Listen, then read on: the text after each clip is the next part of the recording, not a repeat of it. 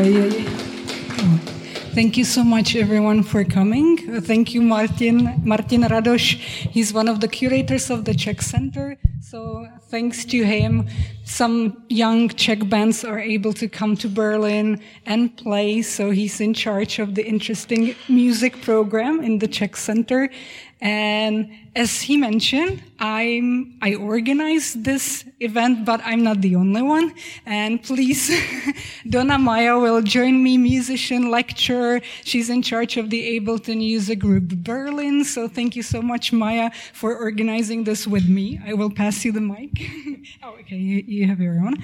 So, and we have been able to meet here for about, I think it's already for the fourth time that we have met here.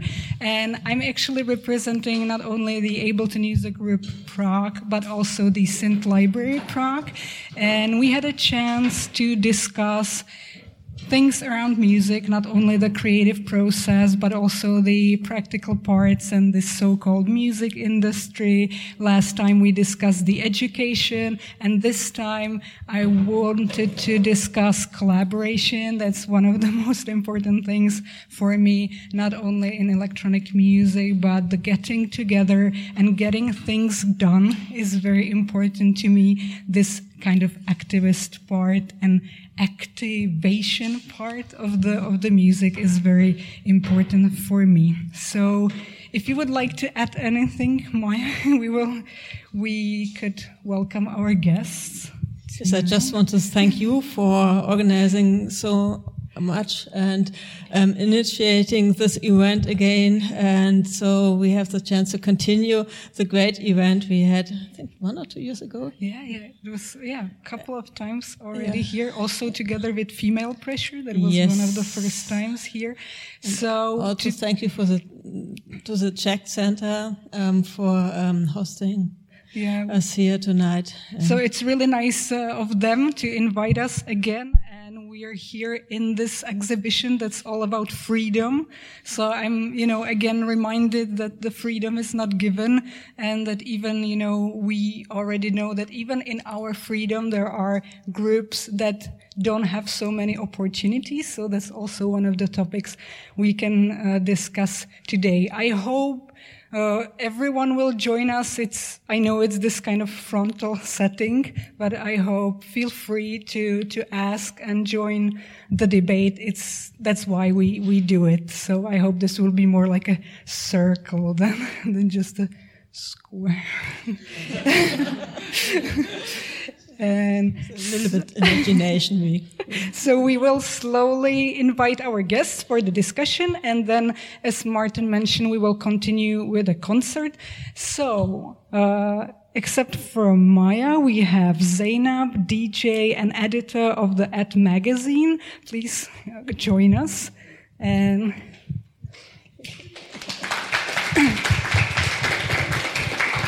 Zainab is based in Prague, as I mentioned. She's a DJ and she also is the co-founder of the At magazine. I, I can say that is a feminist magazine. We can elaborate on that a little bit later on. And I can welcome uh, Tasiana Figina as well. She's one of the co-founders of Lovely Crew and Lovely Events. She also works with the Lunchmeat Festival and Mezipatra Queer, Queer Film Festival. So please welcome Tasia. She's also a DJ and multidisciplinary artist, meaning that she works also with the visual part, not only audio part uh, through many media. And I would like to welcome Evie, Ivy, where yeah, Ivy, please welcome. Eclat Crew is joining us, based in Berlin, supporting women, trans and non-binary musician with their Eclat Crew. Some of you already found the leaflets. Ivy is a musician and one of the organizers and promoters and lecturers. And yes. and we have Zuzana Friday, and Zuzana is one of the co-founders and uh, one of the most active members of uh, the Meetup Berlin.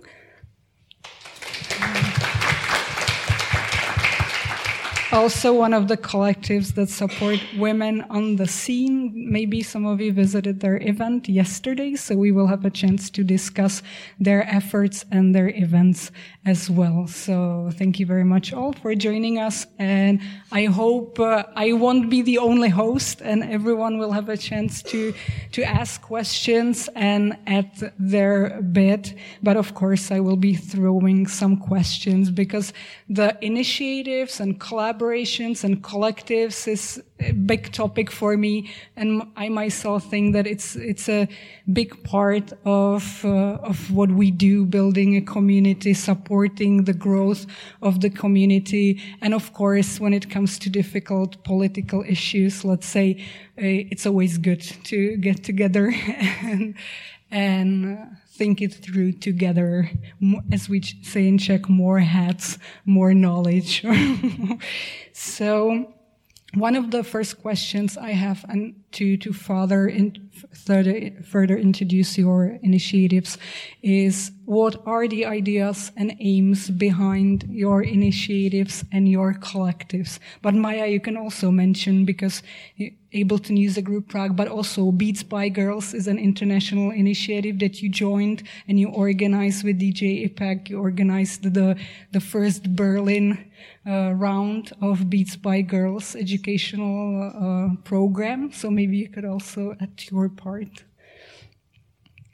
Um, you asked about the vision behind. Yeah, the ideas and visions. Um, the general vision is um, just to um, encourage uh, females, uh, women, and um, in general to uh, make get into music, get into technology, and um, get more self confidence in what they're doing and what they want to do and gives them some support to get into it. And we also would like to um, increase visibility of female artists in general, which is really, really important. And we also looking for um, that they get the same, uh, get them more respected and more, um, yeah, chances and opportunities to show their art and to um, get involved and get part of it. So we don't have to discuss uh, or other way. We're looking for a creative society where um, everyone is um, respected the same way and everyone gets the same opportunities and is respected for what he or she is doing. And um, so, but not to, um, not to talk about that anymore, but it should be just as normal as many other things are too. Nice. Tasia, what about the lovely and the visions and ideas behind the crew? So basically, we started Lovely with my very good friend Karolina Zikeshova, who is also a DJ, and we started it I think a year ago. Yes, uh, Lovely turned one year in August, and we just realized that we were like going to parties and they were very diverse, but they were like either very experimental or very dark. And there was like, and light wise and kind of like atmosphere wise, it's either like you're just dancing on your own in the dark and there's like one light bulb that just goes on and off. And you're like, well, this is fun, but I would love some diversity. And we were just talking with Karolina and she was like, oh, I have like literally the same feeling from this. So we're like, yeah, let's try to do something together. And we kind of like started this very bright and saturated and kind of like loud and kind of like cheesy, but like not specifically cheesy thing. Um, yeah, and then it kind of like got, I, like, this is maybe the moment I start because that's the next question, like, how it all developed and blah, blah. But yeah, like, basically it was just us thinking, oh, we like we don't have the space where we can like a party for us like the, the, fun part in the party was lacking for us when we were going to party. So we're like yeah let's find let's do something bright and and fun. Wow i, I used the word fun like a thousand times already i think. Lovely. And uh, And her ad magazine. She's also a DJ, but also started an ad magazine. You also worked with the non-modeling agency New Aliens, right? Yeah. So okay, we're to get it clear, we're like bouncing between like calling ourselves a, a zine and a magazine because like we, we're not sure with the you know commercial part about it because like we're doing it for free and it's like all kind of punky in a way.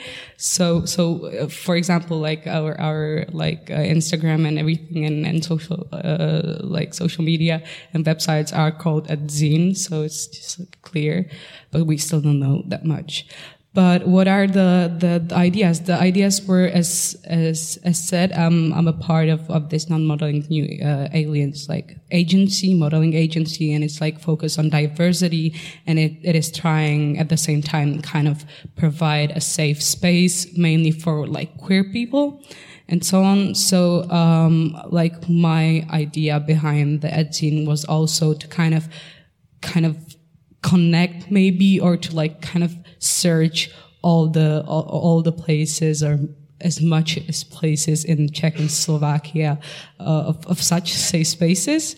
Um, and kind of to make them more when you were talking about the visibility of it also that is that is a big like i'd say big big topic uh, in czech republic so we so we wanted to make it more visible uh, and yeah so we basically um, um, talk about uh, talk about what mainly queer artists do, question what what queer art is. So so that's like it's not only music, but it's also visual art, and and yeah, that's that's basically it. Yeah.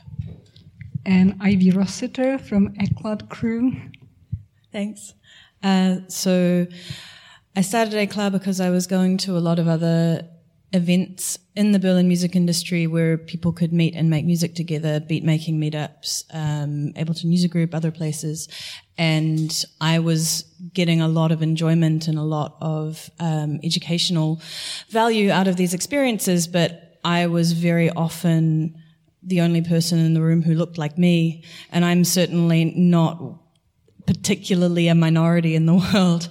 And yet I was still one of the only people who looked in any way, shape or form like myself. Uh, and I tried to encourage some of my friends to come along to these beat making workshops or these music making workshops and said, you know, I'm learning so much. This is so valuable being in a room with other people who are making music.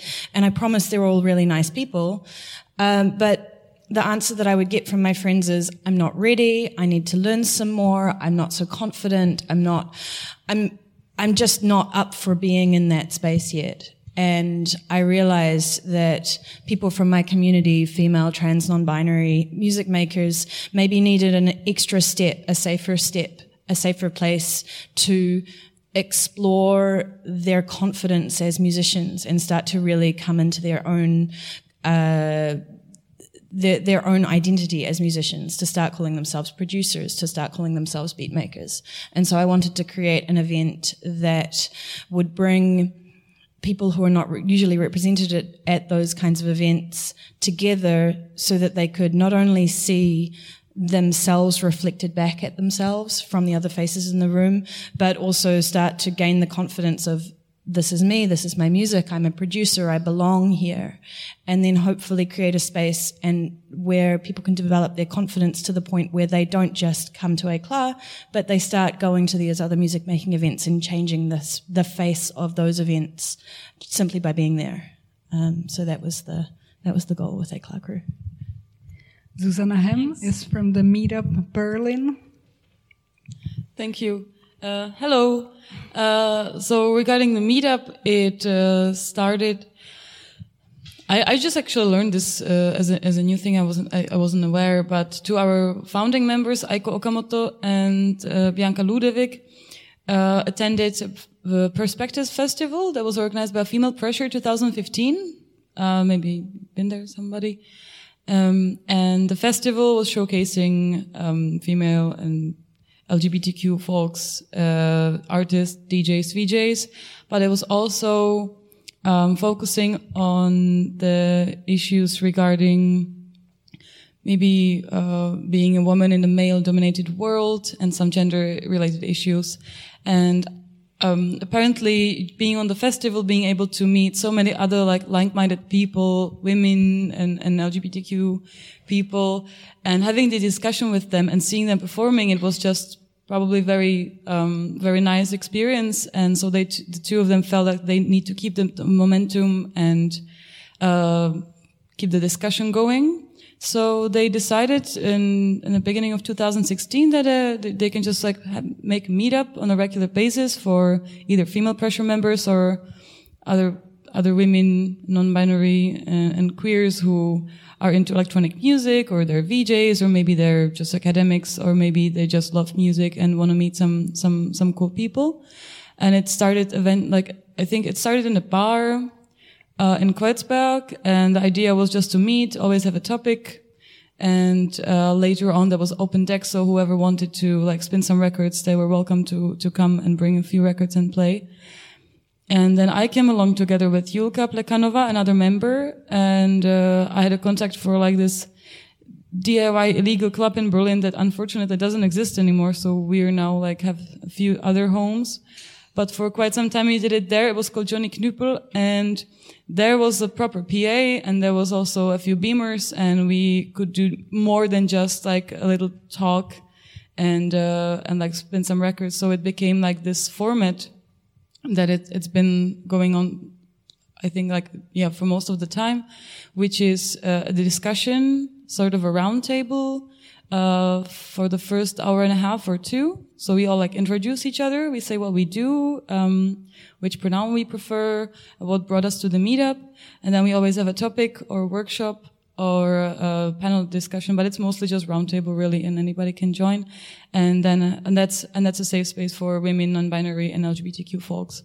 And then from 9 p.m. we have like a party open for, uh, for everybody, which is, um, uh, also women performing and VJing, DJing, depending on the location, VJing and then I'm um, sorry, and then we um, alarm, and then we uh, yeah, the party's for everybody. My idea is that the promoters of the best festivals and events come there, see people performing, and they're like, oh, I would love to book her. Um, yeah, but it's just like this nice event where people come together and they have a chance to exchange, talk, and uh, listen to music.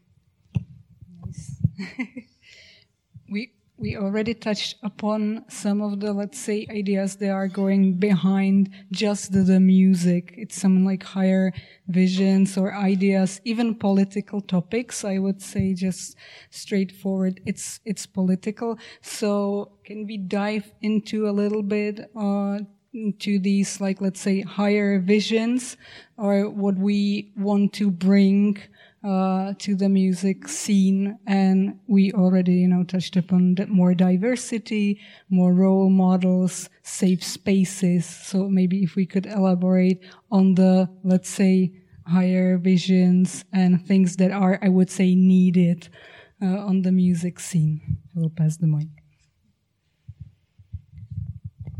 Um, yes, um, I think many said it before that um, I think it's very important to build up a community and um, to um, meet like-minded people. And especially as a female producer, don't feel um, like you are one of the few uh, aliens between, because especially, especially when you work in with technical stuff and produce and and uh, you got often invited and or if you do workshops you're more or less the only uh, female person in the room. So um, I, I, really want to change that. And i think this um, is one very important thing which we do which um, what you said that people just uh, feel more comfortable to attend and feel um, not rejected, not uh, insecure and when they work with technical um, equipment. And this is something what, um, for me, it's very important to um, share my knowledge and to uh, tell how I started. And, and I know it's difficult. And, but everything you, you want to do, I mean, you need to have a passion for it and you have to go for it and, um, just do it. And ask people for help and don't be, be shy of that. But of course, I also know what it means. It's a different if you tell this a boy or a girl. And this really has to be changed.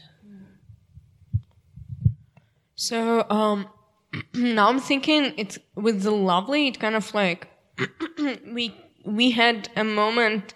It started out as a party, and then it, we kind of like a stream took us somewhere where we are now. And uh, what happened was that basically we were booking only girls and queers, and I was just doing it without even thinking. And like, I was just like, those people are great, and like, uh, also they're not very represented, and they don't get like as many bookings. So I was like, let's book them. And then mm, Karolina was like, maybe we can book this guy. I was like, oh right, men exist. And I'm like, um, right. And and so we kind of like uh, our friends started saying that Lovely is a feminist collective, and I'm like, we are in a way that we just don't like. When we come on the on the on the venue, we kind of like. I mean, we kind of got lucky because all the people who booked us also were not douchebags. But then, like Karolina herself was facing moments when she would like come to the party and then she was like oh yeah i can like set up cdjs and then the guy would come and say oh no no like let's you know wait like you're a girl you can't do cables. And and that never happened when we were together because we would kind of just like come and wouldn't even like i, I mean i like i'm i'm really not sure how it happened but it's it happened. And then one gallery in prague asked um, approached me if we can if we so like basically there is this Holešovická Šachta in Prague and they have a really nice uh, outside space and they're like oh we want to have some kind of curatorial months for every promo group. And I was thinking okay so that's a gallery space. So what we can do that it would make sense and how we can make the use of the space? And I realized that when you play DJ set in a gallery, like gallery space kind of like contextualizes whatever is happening there. And somehow people pay more attention to whatever is happening there. And uh, yes, I study art. I use the word contextualizing. so, uh, right. Yeah, so you pay more attention to those things just because like you pay more attention to art you think more about this and this has a less of the art oh less of the party thing and we're like yeah okay so what like basically what's wrong with whatever is happening around us? And we're like okay so first there is like because i'm russian living in the czech republic so like um so I was like talking to my to my Czech friends how so like are you like what do you think about this? And they're like yeah like we kind of like we are not aggressive anymore. And like yeah it was past is past and like that's fine you can live here. And so um we, we turned from this we turned an event about uh, basically people playing Czech and uh, and like post, people from post-Soviet countries playing like trying to find similarities in the music that come from both countries. And that was the first event. Second event was, we are like, okay, so, I mean, like, I do Mezipatra, uh, Karolina is also not very straight, so like, we kind of like, um, so we should do something about the queer topic because it's kind of like important. Uh, and we are like, okay, so what is exactly like, what is the most dangerous genre for for like to talk like in which genre the word queer is the most uh, stigmatized. And we were like bass music rap music and like all like because we were thinking there is this huge party addict in prague that is happening by the way today in berlin.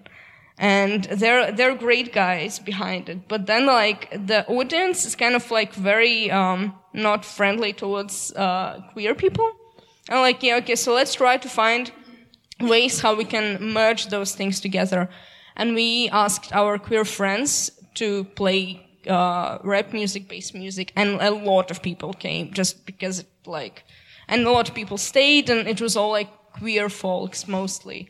And uh, there was like one table of straight guys, and we were like making fun that it's kind of like now the straights are the minority in this situation.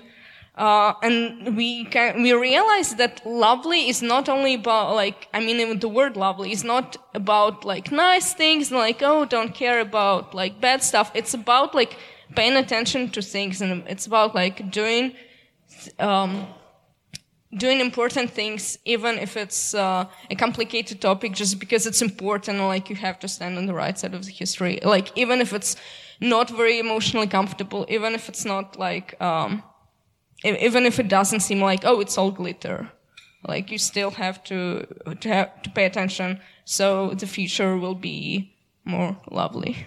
Wow. wow. Nice. Important topics in the club. And Zainab with the at magazine. Yeah, I would I would like to perhaps stick to the like community kind of um, kind of part because uh, for for me uh, that is that is the most important thing about like and in the music industry I'd say too in the in the creative industry.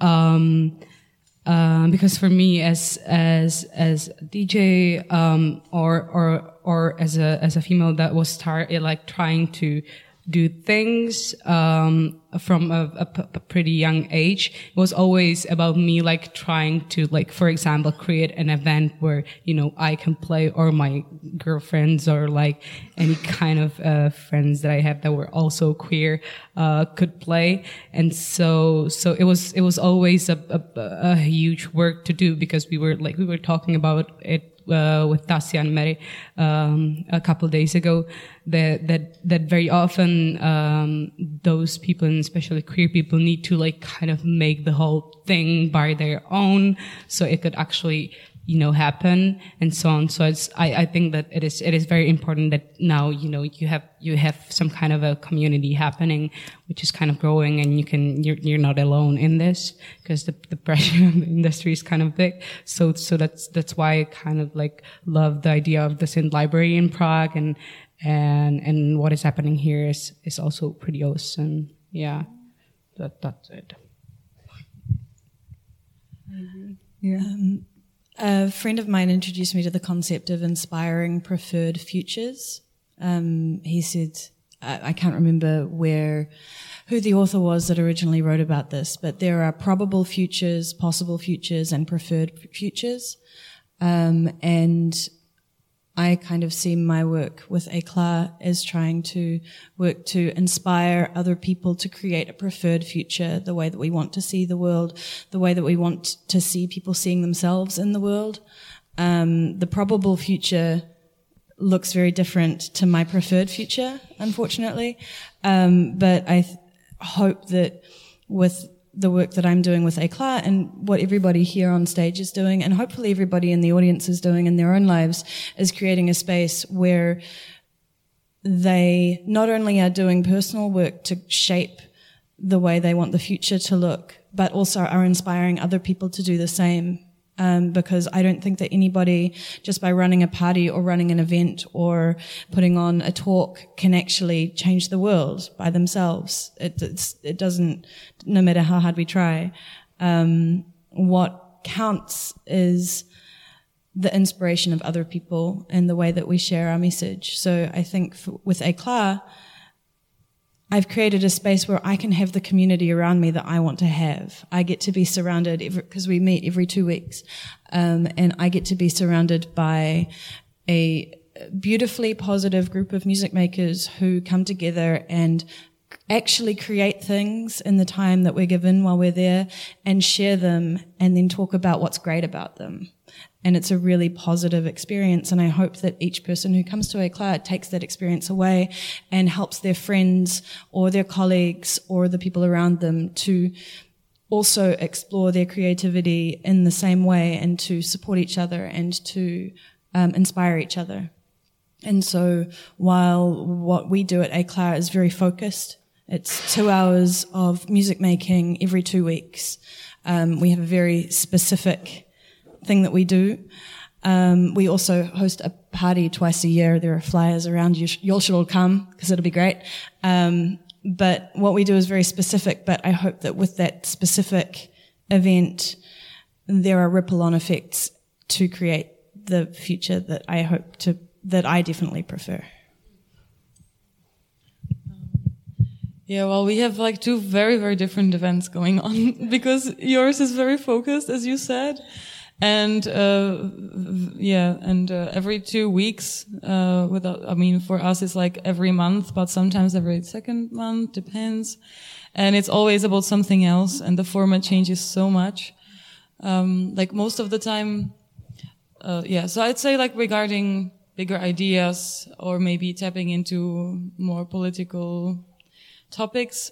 Um, I feel like the biggest idea behind the meetup is about the community, is a community event. And I feel like what drives us and what's being reminded every time we have a meetup, we just had one yesterday, so I'm like still kind of high on the emotions and impressions because it was so good, is creating space for people to be able to meet, to feel very comfortable, to feel very safe, to be able to be absolutely open and honest uh, when they're sharing experiences, ideas, or whatever suggestions, and uh, creating space for people to meet, to be able to maybe connect, because uh, uh what happens sometimes, and I always appreciate it so much, is that uh, people meet during our meetup. We always introduce each other and we say what we do. So you already have an idea a little bit, like if somebody's here a DJ or maybe a choreographer or whatever and then they just become friends or they start collaborative projects together. Say like um, an artist meets with a VJ and then they start um, doing shows together, or you have two different artists. Like, this is like facts that happened like from different from different people who come that they start like collaborating together. So I feel like this idea of community connecting people, that's I feel like the, the highest idea of the meetup.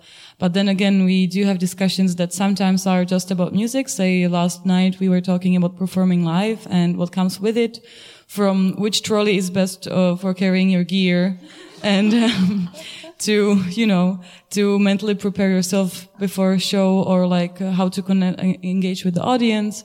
So th- this is like one approach we take is like, or we had also like music production topics where people can come and share their music and maybe talk about the production techniques. But then we also have discussions when we talk about uh, the imbalanced, you know, representation of artists on festivals and uh, you know on the lineups, um, where you have like three women and two hundred men, or we talk about um, inclusive in, in, inclu- inclusivity of trans people in feminist spaces or we talk about education. We had one about electronic music education when we were talking like with people who were studying or founded their own music schools for electronic music specifically and uh, experience of students having like like the absence of uh, women in their syllabuses. Like, I remember I had like one woman that was Björk in my school when we were learning about electronic music. Then it was just, that was it. Um, so we also tackle these topics. Um, and I actually, what I just realized is that throughout the years, the discussions also changed and the way we, like, because now we have like always one person who's more like, from us who's more like moderating or not really, you know, but just like a little bit, um, and that also the the way we discuss things has changed from uh, being more you know like just sharing the negative experience a lot and being more like complaining about things towards um, you know just share like just uh, thinking about how can we change that or being more productive and just focusing on you know what can you do with this. I just really don't like working alone and like it's not No, I mean it's as easy as that. I remember I in when I was in school, I had only two favorite classes, and the rest was very boring to me. And I was like, how do like, how do I survive through school?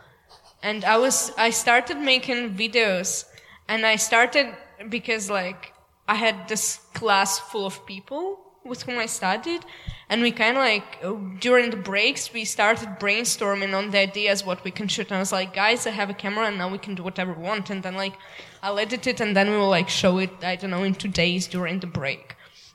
And that was so fun and that was kind of like so important for us as a group of people because it all just like went through years and years and years. And then i realized that even though i learned some skills and i can work as a freelancer like doing, I don't know, full on video production, but when you work on a bigger projects, especially, it's very important to work with people just also because when you work, for example, you're a visual artist and there is a musician, and of course, doesn't matter how experimental you are, you still have your kind of like framework of work. And you're like, oh, this is right and this is wrong. And like, maybe that might be like a very fluid term. Maybe that is a very strict term. But then like a musician comes to you and says, oh, I think like this would work with this. And you're like, no, wait. And this is very important part for me because if you like just realizing that because I mean everyone's brains work differently, obviously, and then just understanding that like seeing this perspective and trying new things with different people is just so much fun. And then the best part is when you realize that like oh this festival is made not by like one this huge ego but this festival is made by a bunch of people who just like decided to skip sleep to ignore like their like you know like personal life and just like make this one huge uh, thing that contributes to the art in like the city in the country etc and this kind of like the un- unifying power of the of making things together to me is like the most it, it's something that brings the most adrenaline and the most drive and it just like you're not scared to do things because if you are in a very healthy collective you realize oh like yeah, if like if something goes wrong, I have people around me and we can fix it. While if you work alone or if you work in a toxic group of people, you're like, yeah, I'm like I'm fucked. and yeah, that that's my contribution. oh yeah. So when it so when it comes to ed, um, I I started basically alone and and my kind of idea behind it was like oh i've seen so many of these like structural problems i was very like interested in how like like the the, the structural problems that happened to me happened and you know and i wanted to explore it and uh, as I was as I was like trying to kind of get into it, um, I realized that with a kind of like a feminist kind of approach or setting, it is very important to actually when you're trying to talk about someone or you, you're trying to point out a specific structural problem, you actually need to ask the people and, you know, let them talk. So that was when I realized that I actually need to talk to people and, and that, that, that's where like the collaboration kind of like emerged. Uh, and also it was much more fun. And then for the like second or the first like official issue, uh, my good friend Denisa Chervena came around and it was also like the other part of like the feminist approach in in the work for me was that it is we're trying to be kind of self-reflective and I, i'd say that it is less hard to be self-reflective when you have another person who's there with you. So you're like always checking you know your path in a way. So so yeah so when you're i'd say when you're dealing with maybe several structural problems and it's touching specific people, it's really important to let them speak actually as you want to refer about them and, and, and, and yeah, and be as, as much, uh, inclusive as, as you can. So that was like, yeah, collaboration for me. I'm kind of in a slightly different position to a lot of the people here. Um, while Éclat Crew is a space for people to come together and anybody who comes and participates at Éclat is a, a part of the collective just by by dint of being there once. You're we like to call it, or I like to call them Éclatians. Um, but I run Éclat by myself. So we're not a collective run collective, or we're a me run collective. Um, and part of the reason why I chose to be the only person behind Éclat, at least up to this point, is because I like the flexibility of being able to make a decision on the spot. And for all of the wonderful things that collectives are, they are not straightforward. Democracy is wonderful, but also it takes a really long time. And so there are a lot of wonderful organizations in Berlin who are doing a lot of great things. Like Meetup is a really good example of this. You know, a group of people coming together to make something happen. Um, and I, I mean, it's probably a little bit controversial to say on a panel full of people running collectives, but if someone disagrees with the way that I run Éclat, they are more than welcome to go and start their own thing because they, there is so much room for all kinds of different spaces, especially in this city, such a big city. I come from a country that has the population of the city. Um, so there is so much space for so many different things to exist. I've made a space for people to come together in a very specific way and interact in a very specific way.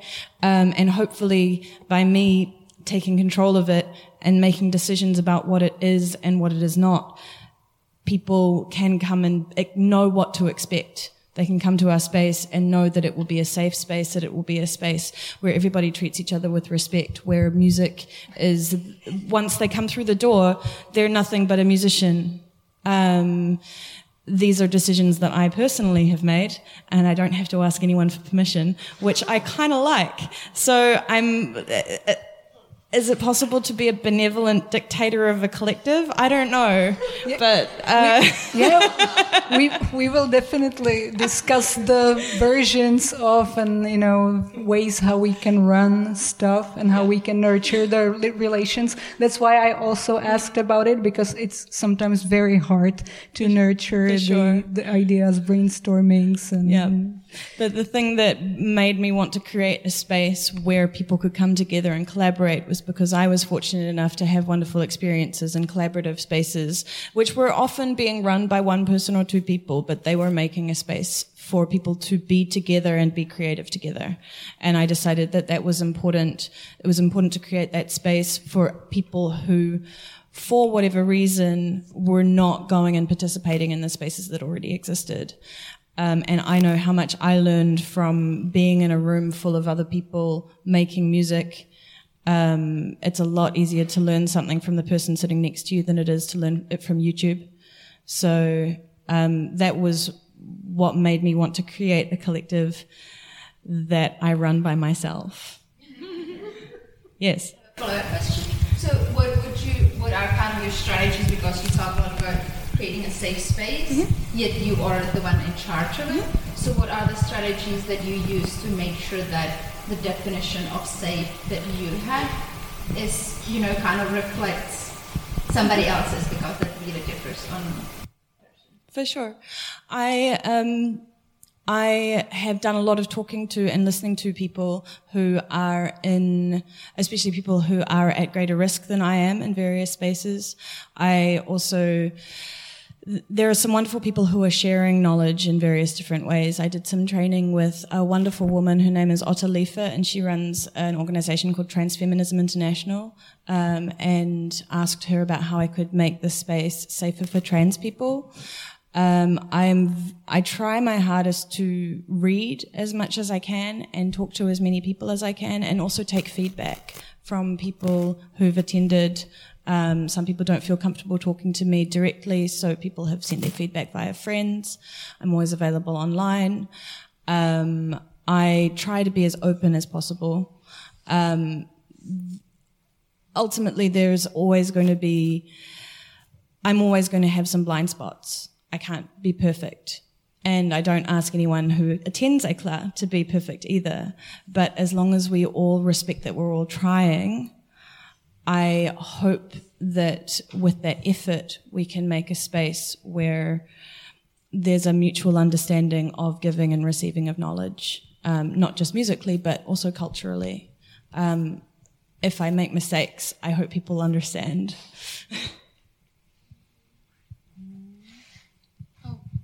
Uh, I just have a question for you. Have you been a part of a collective of more than one person before? And is this why you like ultimately decided maybe it's time for me to just do something on my own? I I haven't. I've watched other collectives work, um, and and it just seems very complicated, and I'm very opinionated, and I don't think I play well with others. Well, I think it's really important to know your like what you're good at and your abilities and yourself and like base whatever you're doing and trying to do like on that and like not trying to change yourself because of anything. But you're right. It's hard. We've spent countless hours of discussing so many things and like we got nowhere with it really. Um, we've been trying to change our name for three years. Yeah. So it's it's still the generic Meetup Berlin, and sometimes people from the platform Meetup.com that has like meetups in every big cities in the world like write us like. Yeah, but uh, you see, like it is difficult. Like you, you're right. Yeah, but it's also it is difficult. Like we had founders who came uh, or like members who came and went. Um, so and it, like the, the the team keeps changing a little bit, and we also try to sort of like talk with each other and talk with uh, people who come to the meetup and like figure out, uh, like just kind of learn from it and reflect everything and try to be flexible.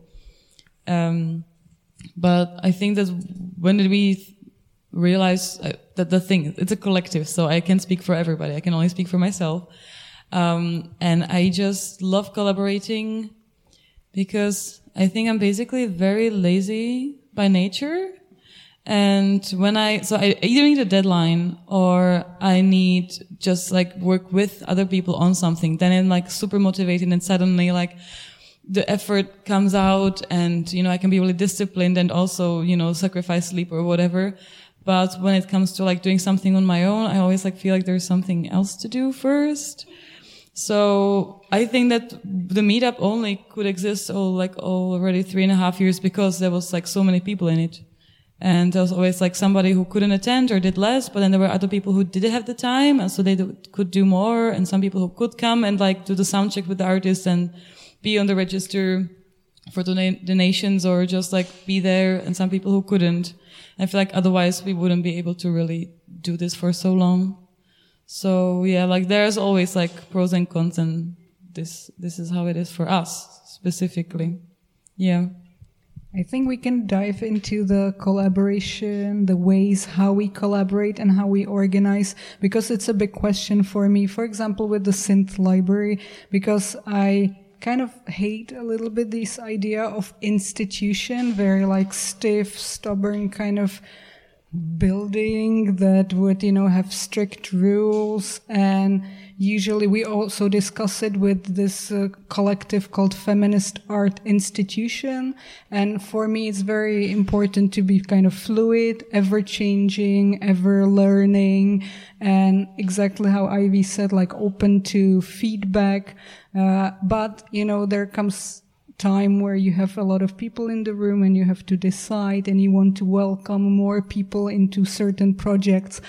And I think, or like looking at the original synth, original synth library in US and looking at some NGOs in US, it seems that in US there are um, better structures, let's say, for these independent collectives. So I always try to learn about how the independent spaces are run. Uh, but it's always, you know, it's a question for me and it's a ongoing research for me. So maybe we could talk about how we put people together and how we then um, brainstorm and how we decide on things and, you know, how we even pick the people that we would like to collaborate with. That's an interesting question. Um, I think it really depends on what you aim for. Um, so, for instance, the Ableton User Group Berlin, I'm organizing together with my wonderful Ableton certified trainer colleague Brian here.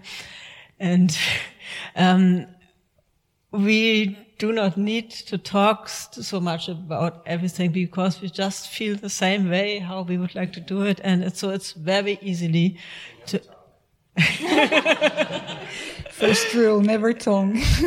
Very easily to organize it, but the aim for the Ableton User Group Berlin is to provide a space, to provide a platform, to provide um, yeah, a meeting point where we um, present, um, share knowledge, where we um, help people to meet other people, to build collaboration teams or and so um, this is a very, very open approach we, we have on this um, group.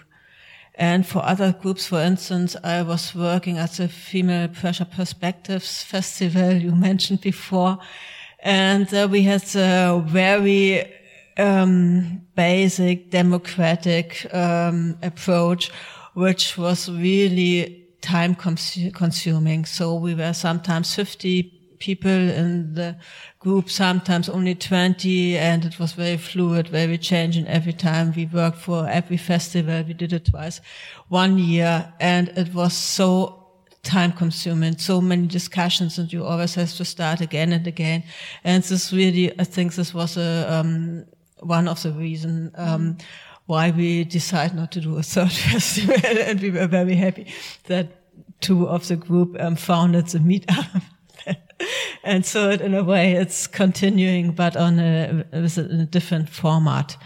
And I think this is a main problem um, if you do it in, uh, for every collaboration, because when you do it with a big group and you have, of course, you have to discuss every um, thoughts from every member of the group, and which makes it very slow to progress in a way, and also because normally no one is paid.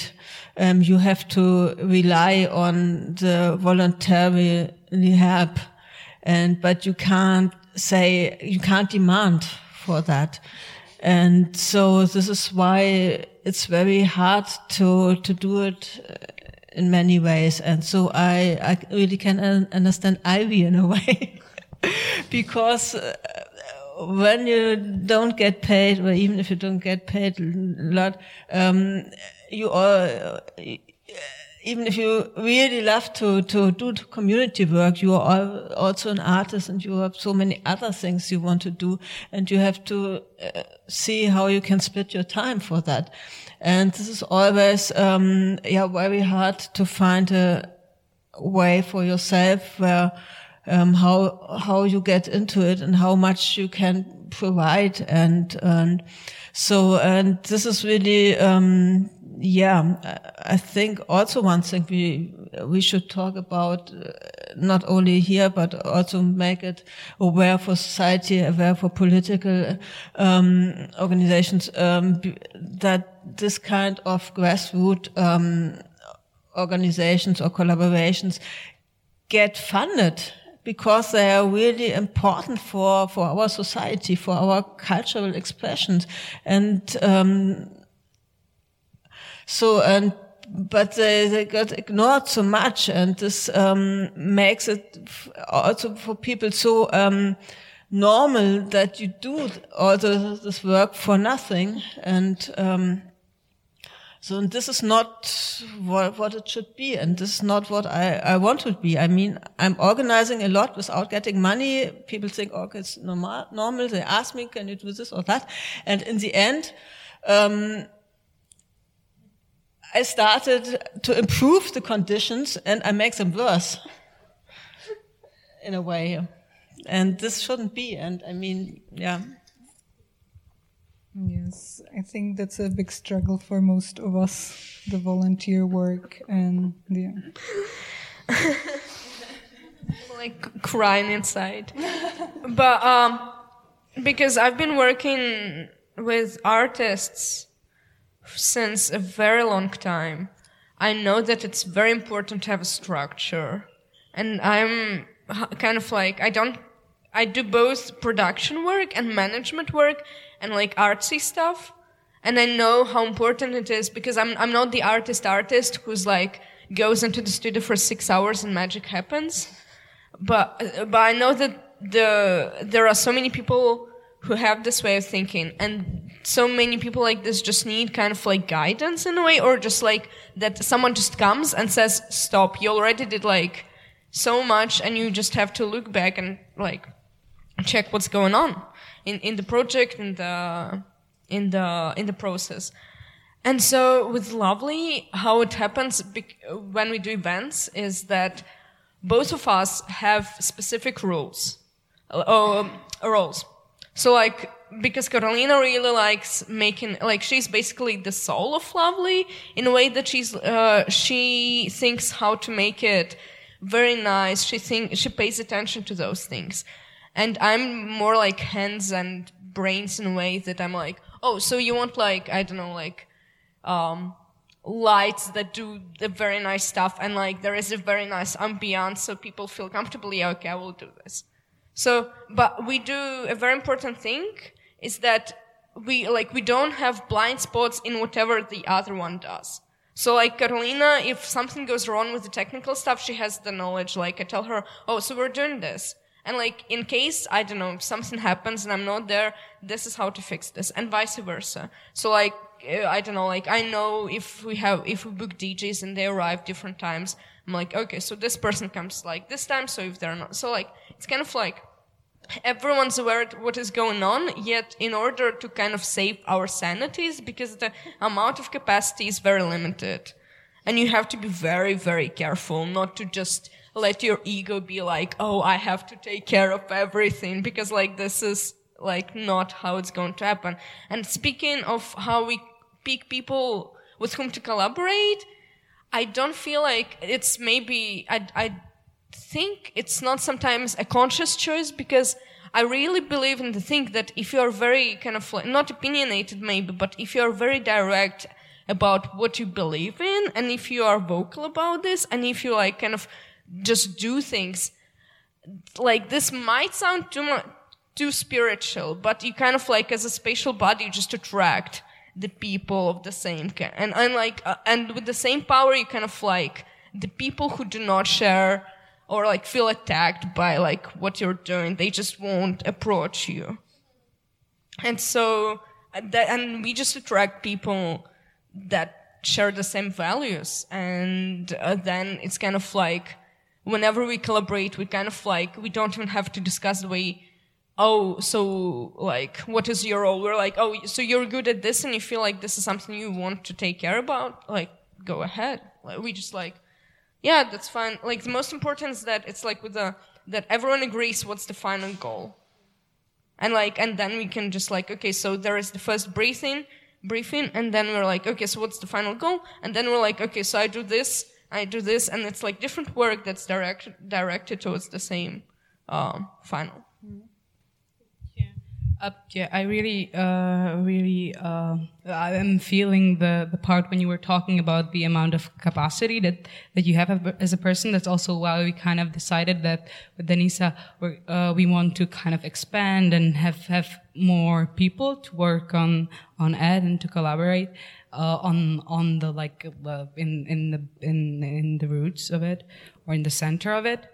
Um, and also when we, like, we're, we're starting to to like talk to other people and and uh, we we were like you know you know like fuck here hierarchies like this doesn't work. Like you know everyone you know will respect everyone and the decisions are you know like that. But after some time we just like we just like realized that power structure is there even like even if you like you don't think so it like gets visible in specific situations because like we're all different right? And we know different things and so on. So it's like the most important part for us is also the like the final goal there. And we and and also it is really important for us to talk about the power structure in the specific situation. So like you know um, i know this person you don't know him and we to we need to like decide whether to do that or or not. And if it's good or not okay i'm the one now making the decision because you don't know. But you know that doesn't mean that you're like disqualified or something or you're so so so yeah i think that the, that the most important important thing is is to talk about the power dynamics in the specific situation and make it visible because like to pretend that it's not there does it just doesn't work and it makes the situation like even even worse like on the like like on the end of the of the travel. But yeah it's it's really hard to actually also it is really hard to make the, the decision quickly because yeah jeez we're, we're different. Yeah. Democracy ask myself if I want to do something, and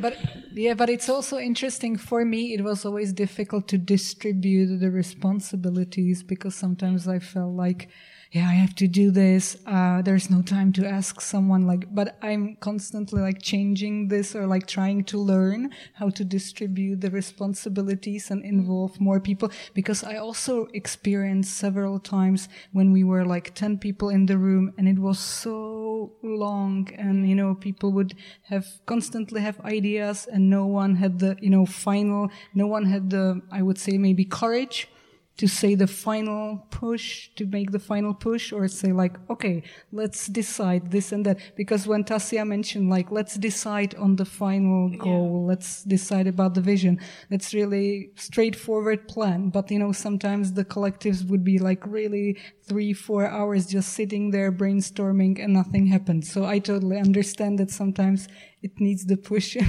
yeah. And also I wanted to say that with the like distribution of, of the work, it's also very, like when you were talking about the ego, it's also a lot of work, like, you know, like, when it comes to like trust, like you need to really kind of like trust the people and you, you learn how to trust and mm. kind of, yeah.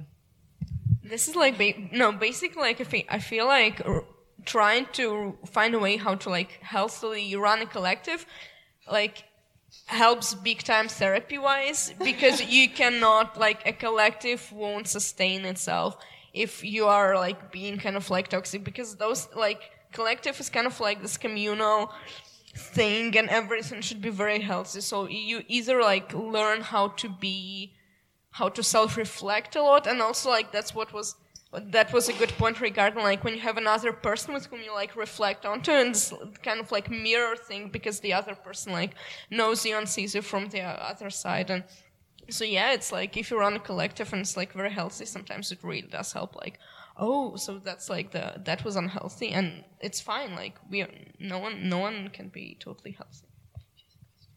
Question.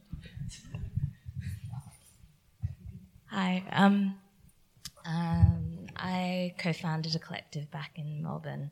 I'm not as involved anymore on a day-to-day basis, but um, it was really like a really fascinating experience for me. I started, uh, it started off really, started off as like beat ciphers between me and like another friend, and then getting our friends involved, and eventually. Uh, we ended up running showcases and it really expanded quite fast.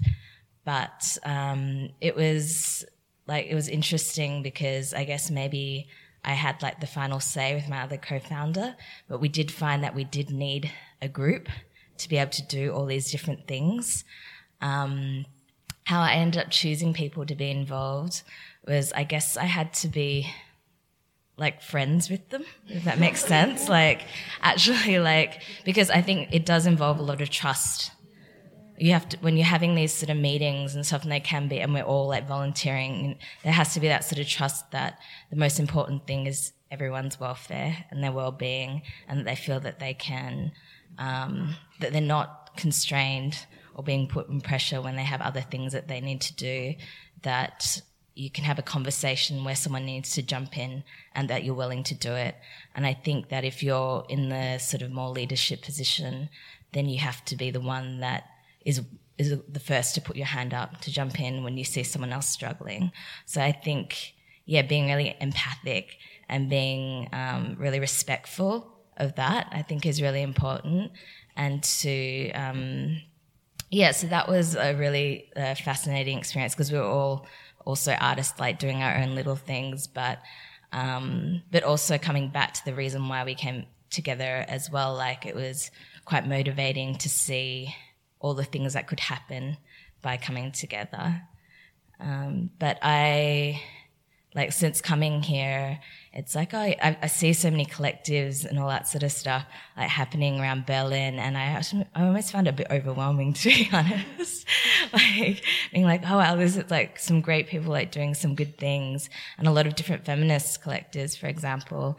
And I'm not sure, like, where I sort of, like, would fit in or sort of fall in necessarily. Like I'm a female like producer, but that doesn't necessarily mean I'm going to share the same values even if I enter a collective because it's quite it's quite a uh, it's quite diverse mm. amongst that. Mm. Um, yeah, and, and so I tried to start a collective with some friends of mine, and we had a we tried well we started by running a party or a little event, which was really good. But then eventually it was really hard to keep everyone together. I mean, Berlin's also a very transient place, so that can be really hard to actually find that sort of space to form something solid. But um, yeah, anyway, I just want to share. Yeah, thank you so much. Yeah, if there's anyone who would like to share, because these, let's say it's even strategies and plans that we have to make for us if we want to, and, and it's also about like really changing something, also about cult- culture change. So it needs, you know, a group of people to, to come together. Maya, you wanted to? Um, Thanks, thanks.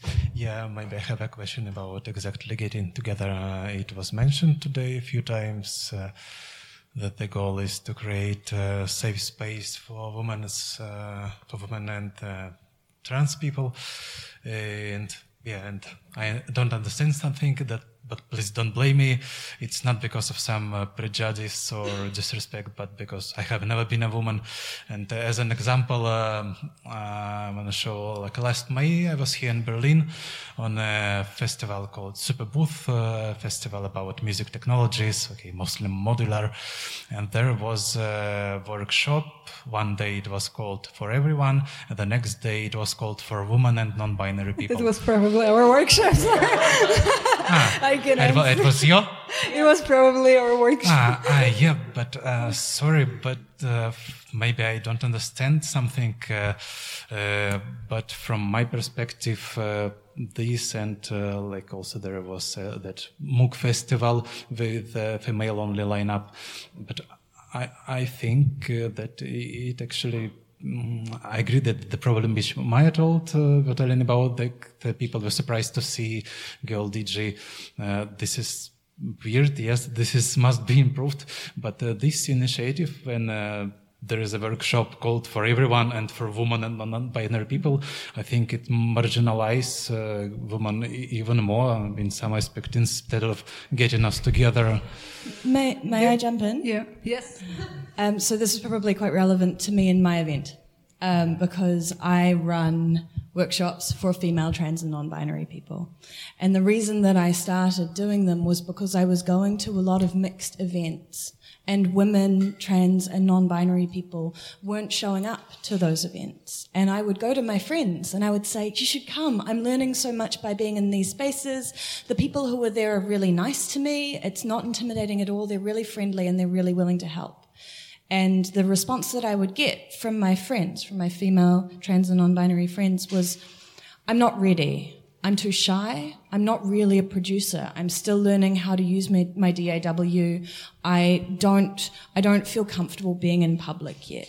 Uh, so And girls may f- be afraid to ask something in front of super nerdy, geeky boys. Yeah, because I think that exactly because I think that uh, having grown up non cis male, you you often get challenged in ways that you were both describing earlier about how much you know. Are you really qualified to do the thing that you're doing? And it happens from a really young age all the way up, and it just kind of eats away at your confidence. And I'm not saying that uh, cis men also I'm, I'm not saying that cis men are brimming with confidence and that everyone that they all feel great walking into these spaces but i think that uh, female trans non-binary people they need a little bit of a leg up because of the ways that their knowledge and their experience have been marginalized over years and years and years of participating in these spaces. At school, um, we tend to think of music technology as inherently non-gendered, but the way that we talk to young girls about using computers is very different than the way that we talk to young boys about using computers. It starts at a very young age. And so creating these, you could say segregated spaces in a way, it's not about excluding or siloing female trans non-binary gender minorities away from the from the majority it's just about creating a space where gender minorities will actually feel empowered to say yes i'm going to go to that. Because if it's just a mixed event if it's just a open to everyone event it's very clearly obvious that gender minorities do not go. Hmm. And it's it's not a question of the the the the safety of their space of, of themselves in those spaces. It's whether or not they feel that they can walk in the door. Mm. It's the same. I have the same experience. So that's why we do it. We also do mix events, but we also do only women, non-binary, trans people workshops. And it's also, and, and as uh, Ivy mentioned, it's really about that women are not offered the technology from the very beginning. So then they might not feel ready, or it's also not about the readiness, but it's also about uh, trying to find different ways how we interact with the technology. Maybe, you know, uh, a lot of the workshops that I attended were run a certain way that I didn't like particularly. So, you know, I was trying to find different ways how to how to make this happen. Well, well, okay. I would just like quickly, from kind of like outsider's perspective of a person who goes to the events, for me it's very important to see just girls behind the decks and queers behind the decks, just because when you just start going to parties and seeing openly queer persona while you're not like out, for example, and to me coming from Russia, like I know this so much when you just feel uncomfortable, like having a short haircut, go into the party, and you're like, I can't like act gay because it's not safe. But when if you go to a party and if it's like a mixed party, but there there is openly queer person behind the decks and they don't care, they're like all in glitter, all like very, uh, I don't know, like I, I what like whatever. Uh, like Vogue during playing bass music or something, and you're like, yes, finally. And this feeling for presentation might not be like so like obvious to people who live in Germany or who, to people who live in Czech Republic, uh, to young people. But um, yeah, it's like you can. I think it's maybe. I maybe this is why here it's not as clear. Oh, why we should do this? Why we should have all those lineups? But like actually, just like this should be done by for younger generations, just so kids go to parties and see. Oh, that's fine. Also, I would say that it's very important message. It's, you know, sometimes the festivals are trying to do something with the fact that it's very gender imbalance or there's a gender imbalance. So that's like a tiny message they are trying to send, you know, we invite women as well, you know, so, so it is a message. It's women are here. It's the representation and it's the welcome kind of it's the invitation you know sometimes there's not a very welcoming space people also sometimes hurt me also. sorry people also sometimes hurt me in spite of i'm man uh, like I'm, i do not understand particularly yeah, I would just like to add one thing, uh, maybe regarding not, not music technology, but also modular community in general, uh, or specifically that.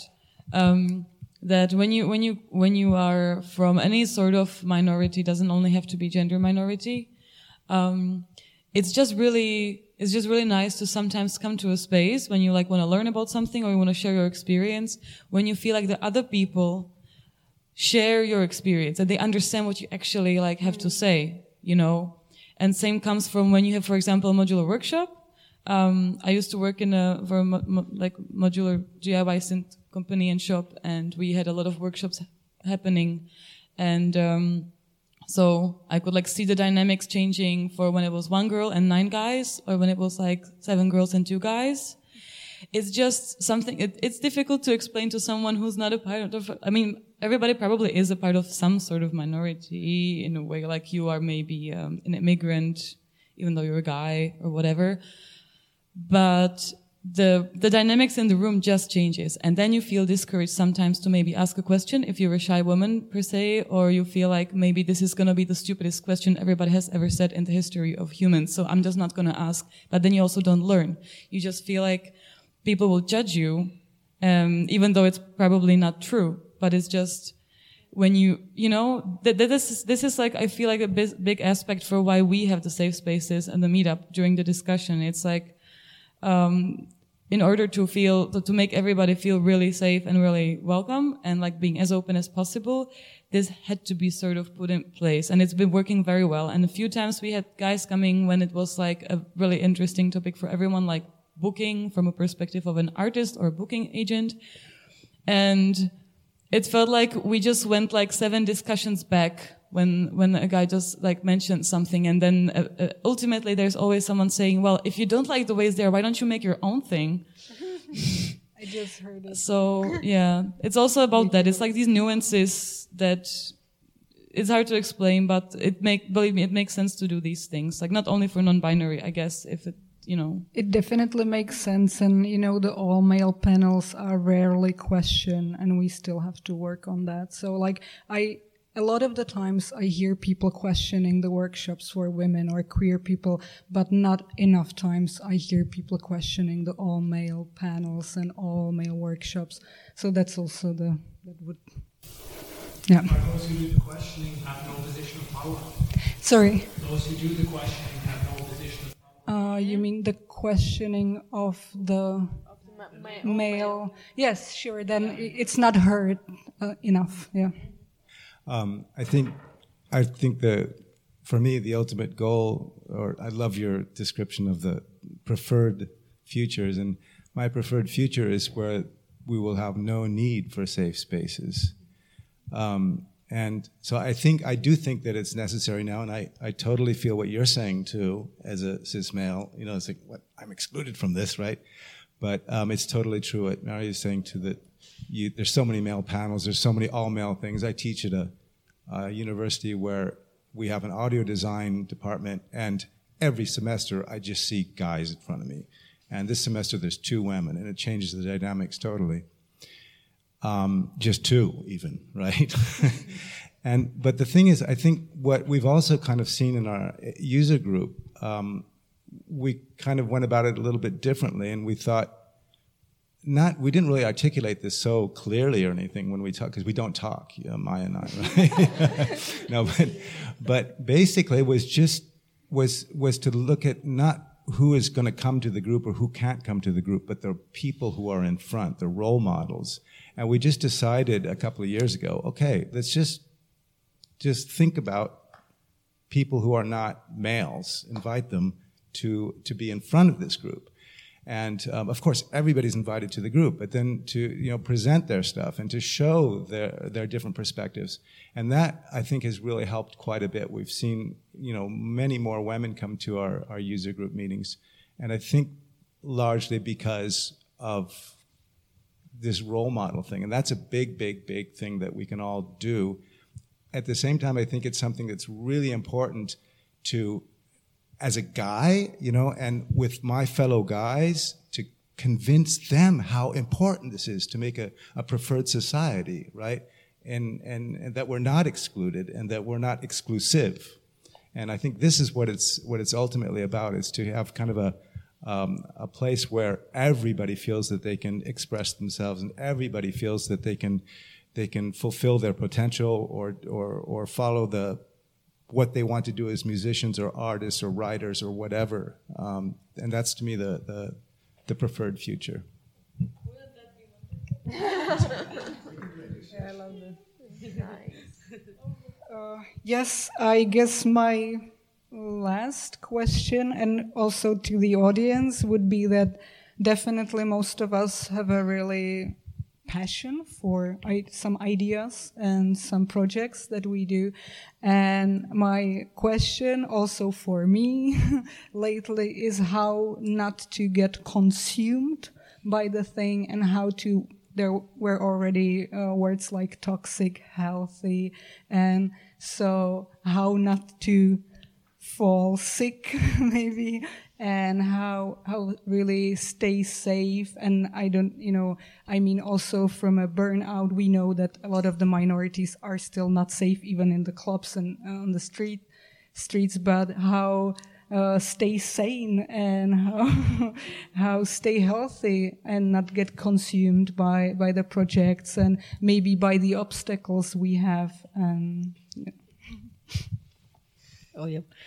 I think this is not possible.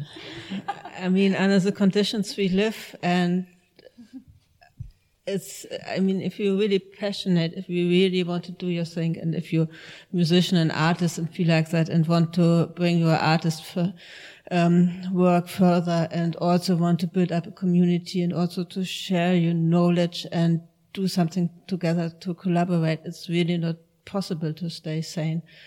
Um, at least I don't know how how it should work.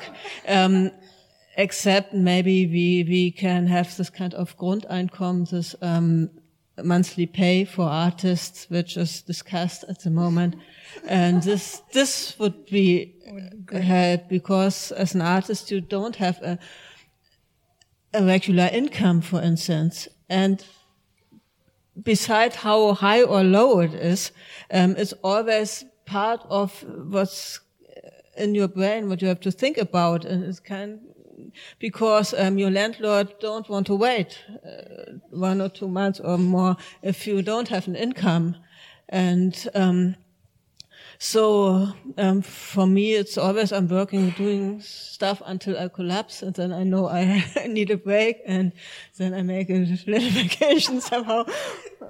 but um, it's I, and then I say, okay, do something that it won't happen again. But it's not possible when the society is not um, paying uh, you the um, back what, what you give to it with your work. And uh, as long as we live in this kind of capitalistic system where everything is all, uh, only measured by how much money you could get out of it, um, it can't work because culture is nothing what it's just not a product it's a process where you're into it. It's, it's life, it's creating, it's, it's something what you live. And so, um, we need other structures to, um, make it uh, life possible for people who are into it, who are living it and who, um, provide something for the society, but in a not non-capitalistic um, way.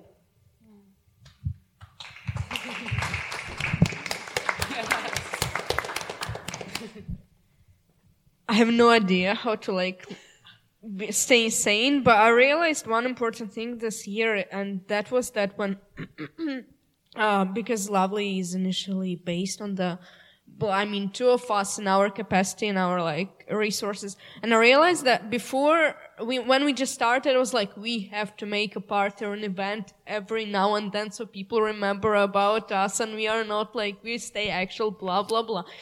I realized like lately that if one of us goes insane because of this, it doesn't really like it doesn't mean anymore. Like it doesn't.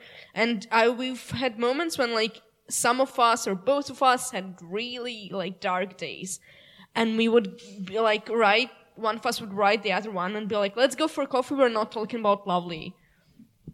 Because just because you have to realize that like this se- might seem important. Like the question i'm asking myself will this seem as important to me in a like half a year in a year as it seems to me right now? And all those like constant oh we have to finish the fu- the poster we have to like book the blah blah blah whatever. Literally whatever. Like if you don't stay saying in the end of the day doesn't really matter. And i realized like i i have really hard times learning because i'm just burning out burning out. Just like i don't know. I'm waiting to the moment i will just be so tired of being tired that i will reconsider working on things. But i think initially what this experience with lovely gave me is that the ideal to me process of art making and making things that are not like capitalistic things is that maybe taken bigger pauses. That already sounds impossible. Um, and try to make bigger, like take more time for focusing, for thinking and rethinking and making bigger things instead of doing a lot of small things. I don't like, to me, this is the only way out of this. It's just like, yeah, okay, like let's make one event, but it's gonna be really big, but it will take us like three months throughout. Those three months, we don't like struggle with deadlines. We just like, okay, if the poster doesn't work today, let's like sleep on it and see maybe in a week we come up with something like time will help initially. But like, I, I don't know. I really hope in the end of the like, the, the whole circle, like we will have an answer, but, um, Please. Please. I mean, yeah, I agree again with uh, the the pauses that you were like talking about. Um, because like for me, I think it's like it, it, it's hard, right? Because like for example, for me, I'm a student and I do a lot of voluntary things, and I'm trying to DJ at the same time, and you know have my like you know social life and, and relationships and things like that, and and doing this like non-commercial project. Uh, and but but after some time also i realized i really need to like pause. And so that's why we kind of like decided with denisa that it's a, because like the plan of edzine was to make like every three months you know and to keep it actual and to i don't know post shit on instagram and you know people got to know about us and and so on. And we actually came to a point where we realized hey like we are presenting some values and we are like standing uh like you know we're presenting some values and we're not like we're not like living through to these values while we are presenting it. So is this like the real thing to do? Um, and so yeah, but at the same time, it's hard because you you fucking gotta pay the rent, you gotta you gotta yeah, you gotta eat and and so on. But that's where I think the community part is very important. So like, or I don't know, my friends, my community is where like where I don't have money. I just, you know, I, I have people to call and, and, and, you know, like they will cook me dinner and I will do the same thing. Or, you know, when, for example, also me and Denisa is like, we have these breaks and we, we, we, we, we have like a work meeting. We call it a work meeting, but we're actually like laying in the bed and we're just listening to meditative music for like five hours. And we're like, we're doing this for ad, you know, that's, that's the future. And we, and it, and we're starting to think that it, it actually counts because like our mental health and the way we do it, it's just, it, it projects in it. So I, I yeah. yes. Rest is also a very important part of the work totally agree with everything that you're saying. Um, but also, I think there are some real concrete things that people can do to make their work manageable. And maybe because, again, my project is just me. And so I'm not reliant on other people uh, to the best of my best of my abilities i'm not reliant on other people's schedules so i can set my own schedule and i think what's really important is being realistic um, when i was first starting at Eclat and i was talking about having a meetup every week and I spoke to a friend of mine who had been running a very similar event, but a mixed event. His event was actually where I got the inspiration for my event because I couldn't get my female friends to come to it. I was like, I have to start a thing for these people. Um, and he said, don't do every week. You can't do every week. You will burn out. Every two weeks sounds fine. And we're at a point with Eclat where we're getting enough people every two weeks where I could conceivably run an event every week and still have it full but I'm not going to because I can't, because I don't have the capacity for that. Um, when it came down to how many parties are we going to put on so that we can, so that I can showcase some of the wonderful producers who are coming through Eclat, two a year is fine. I could, so I got suggested, why don't you do a New Year party, you know, like in early January? Yeah, that'd be lovely. I don't have time to plan another party. I can take each individual task that I need to do, so planning a workshop, and time box it out. How long is it going to take me to do the social media? How, ma- how long is it going to take me to curate the challenge? How long is it going to take me to communicate with the person who runs the space and say, okay, this is going to take me four hours for every event, and then each event I'm there for five hours. So it basically takes me 10 hours every two weeks. Do I have 10 hours every two weeks to do this? How long, if I'm going to plan a party, how far in advance do I need to have all of the acts booked so that I can then talk to the graphic designer to get the poster so they've got enough time so I can get the posters delivered early so that when the guy who does the postering disappears on me for three weeks, it's not the week before the party. And that's just what happened just with this party that you've all got the flyers for now. I managed to get the posters in time so that when the postering guy just kind of disappeared, there was still time for me to get the stuff. And it's all about, like, I got the advice recently from a colleague of mine, figure out how long it's going to take you and then double it. and then budget that amount of time. And I'm, I'm not saying that I don't get frazzled. Sometimes I'm pulling my hair out with my friends saying, I don't know how I'm going to do all of this. But hopefully I've built enough buffer into my planning that my being frazzled is not an actual crisis. Um, and I just really think being realistic with these things, if you're working with a complex group of people with a whole lot of personalities and you think it would be great to do an event every month, but realistically, amongst the people in your group, you can probably only do four events per year. Do four, do four events per year. Then nobody kills each other. And then the organization can keep running and keep doing things for ultimately, hopefully what we're all doing is not just for us it's for the wider community at large, the people who come to your parties, the people who read your magazine, the people who come to meetups. If we lose our minds, it's not just us who misses out, it's everyone else. And then we're not creating the ripple effects to create our preferred futures to, in 10 years, hopefully the world won't be a raging trash can fire. Serious, uh, yeah, certainly, hopefully not. Uh, what you said reminded me of the discussion we had yesterday about performing live and I was just always expect that something will go wrong and be like, yeah, like double amount of time and like have your own cables and maybe a few extra things and come extra early, you know, all that. Um, but with the meetup, I mean, I'm not really burning out. I've never, like, regarding this one thing, not, not like all my pursuits for um, working in music business. Uh, that's a whole another book. But regarding meetup, it's, it's always fine. Like, when we feel like we can't do it like every month, then we like, are we going to have a summer break maybe? and then we just don't do it for a month. And Eva, like, actually, it just gives me so much back that it just feels like it's a treat. Like, the, of the like time that we put in and the amount of work we put in, I kind of like don't realize maybe if I would like think hard about it, like how much time do we spend on Slack every week? and you know, all these things probably will be quite some time, but then, then the meetup happens and uh, people keep coming to us saying, thank you for doing this. It's so nice and lovely. And, you know, and even when I have like super terrible days, then I just like show up like with my tears in my eyes, like depressed or down. And then the meetup happens and I always leave like delighted. So this is, this is, this is, I think what works for me to have the community, even if I have to build it myself. Like I feel like what's healthy for me is sharing my shit with other people. Um, and having conversations, you know, with whatever's bothering me, just let it out. And then also music if it's making it dance into it or or like organizing something that also helps so for me like it's probably sometimes a source of losing your sanity but most of the time for me it's what keeps me sane in my life somehow. Yeah. And also a lot of sleep. Sleep is great.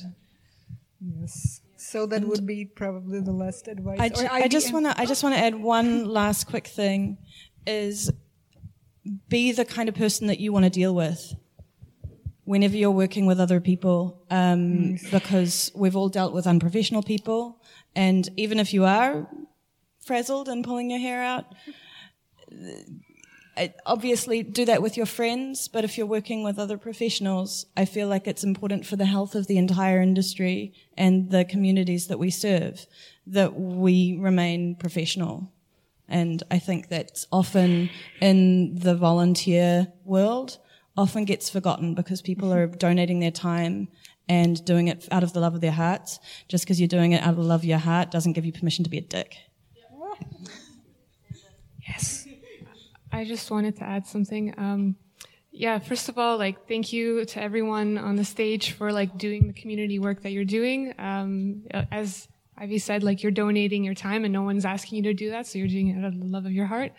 Um, and also just to not be so hard on yourselves because I don't think that humans have a very good sense of scope. And as someone who like do used to do like community events, like I always used to start off with a really big idea and then I wouldn't back down from that because I thought that if I did less, I wasn't good or something. And then somehow things would always like be, would take longer than I thought they would. And then things would come together last minute. And I thought, oh man, it's just like me. I'm not good at this. And then I started working for a music company and people were doing the same things, making the same mistakes, starting off with big ideas, trimming things down. So I think it's just normal. Um, and we shouldn't be so hard on ourselves. But the advantage that collectives have is that unlike any kind of company in which you are basically running like a small company, um, you don't have executives breathing down your neck. So when you tell them like, yeah, I need double the time, they're like angrily staring you down, um, or your manager, I guess. Uh, so yeah, take that in stride and like know that you have all the time in the world and, and remember that you're doing this for the community. And so just like, take care of yourselves and stay consistent because I think we we we gotta keep going like the we gotta play the long game right? Um, and if we keep like having these collectives fall and then get started again like we gotta start from the beginning. And and it's really amazing like when we have these like long time running collectives because then we just have like generations of people coming through and it's really beautiful. So yeah. Great. Oh, yes.